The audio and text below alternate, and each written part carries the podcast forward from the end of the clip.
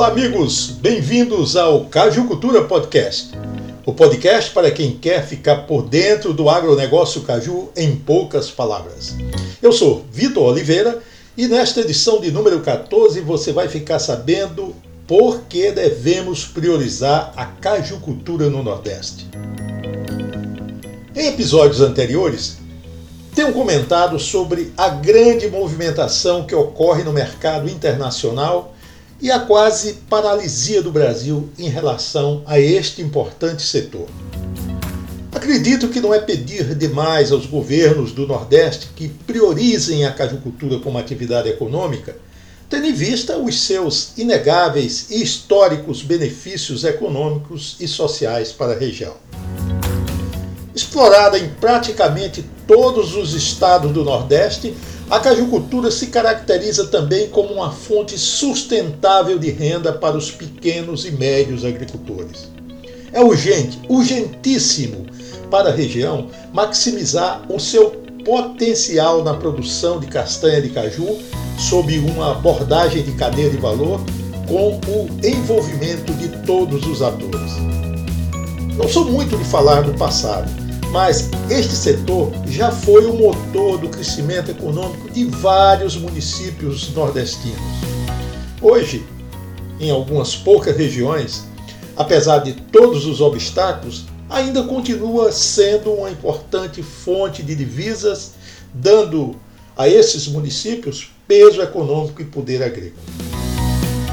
Entretanto, caso não sejam implementadas ações de natureza sustentável, corremos um sério risco de muito em breve perdermos o mercado doméstico para outros países produtores de castanha de caju.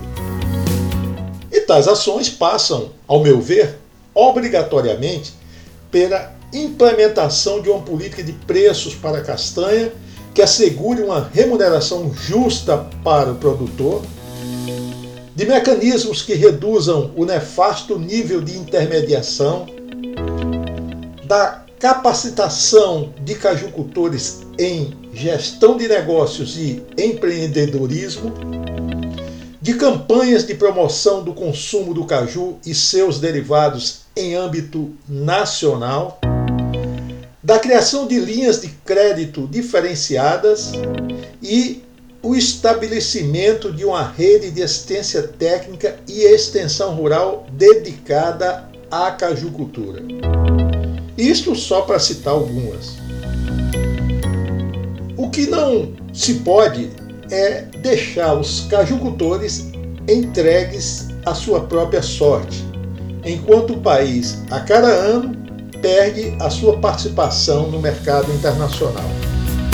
Só para ilustrar, Hoje, participamos apenas com 4% do mercado mundial de amêndoa de caju. Igual fatia de mercado já é compartilhada pela África.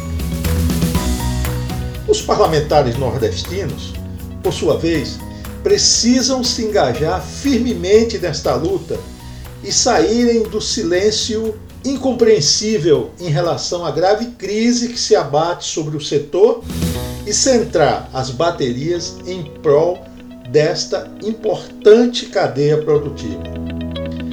Será que não passou da hora de criarmos uma bancada do caju? O desafio está posto. Por hoje é só.